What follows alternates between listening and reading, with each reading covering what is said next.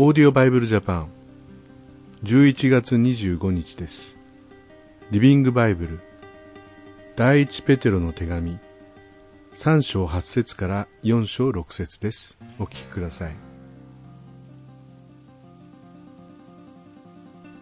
さてあなた方一同に言っておきます。お互いに家族の一員として心から思いやりなさい。優しい心と謙遜な思いで愛し合いなさい。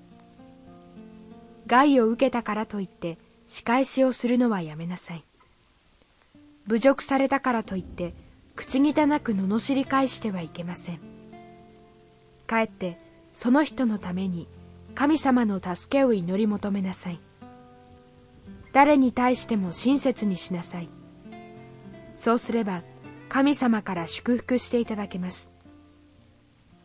幸福で正しい生涯を送りたいなら舌を制し唇から嘘が出ないようにしなさい。悪から遠ざかって善を行いなさい。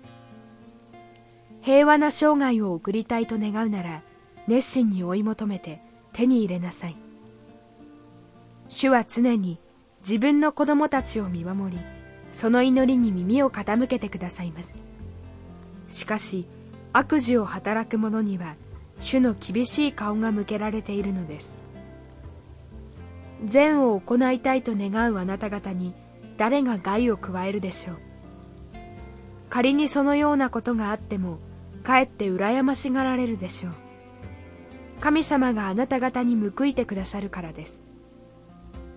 心を動揺させないでただ主キリスト様を信じなさい。もし誰かになぜキリスト様を信じるのかと尋ねられたらいつでもその理由を話せるようにしていなさい。それも穏やかに親切な態度で説明すべきです。正しいことを行いなさい。そうすれば悪者呼ばわりする人たちもやがてはあなた方の正しい生き方に気づいて自分たちの行為を恥じるでしょう。いいですか？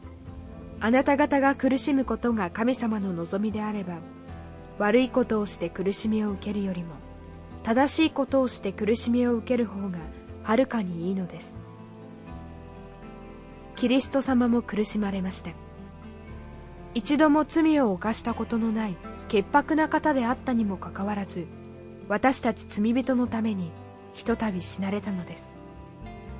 それは私たちを確実に神様のもとに導くためでした。キリスト様の体は死にましたがその霊は生きて牢獄につながれている霊を訪ね神様の言葉を伝えました。これらの霊とはずっと昔のノアの時代の者たちを指します。彼らはノアが箱舟を作っている間神様が忍耐して待っておられたにもかかわらず神様の言葉を拒否しました結局当時の大洪水から助かったのはたったの8人でした。このことからバプテスマ洗礼がありありと浮かんでくるではありませんか。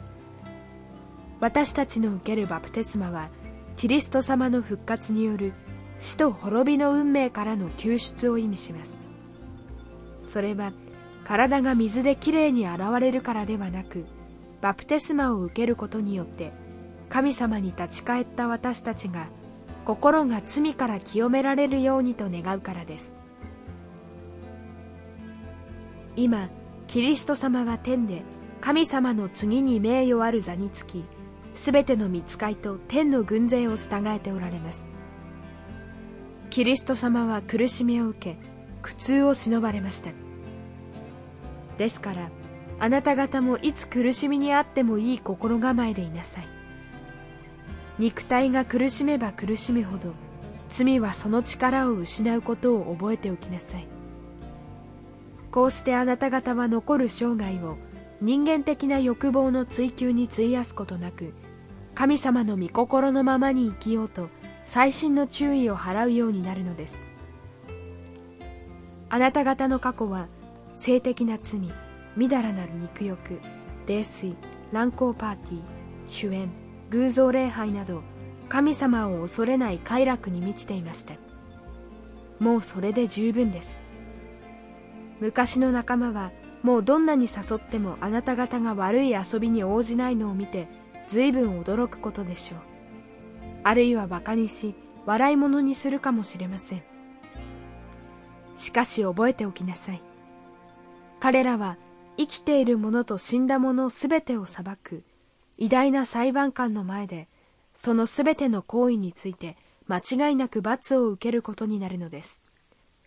だからこそこの良い知らせは洪水で滅ぼされた人々にも伝えられたのです。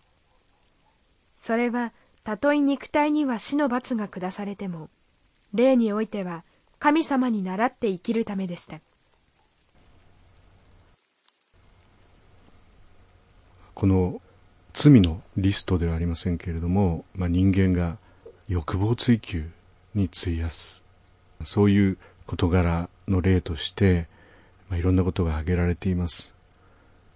泥酔というのも挙げられていますけれども、まあ、私もクリスチャンになる前本当に泥酔して家に帰ってくるということがありました、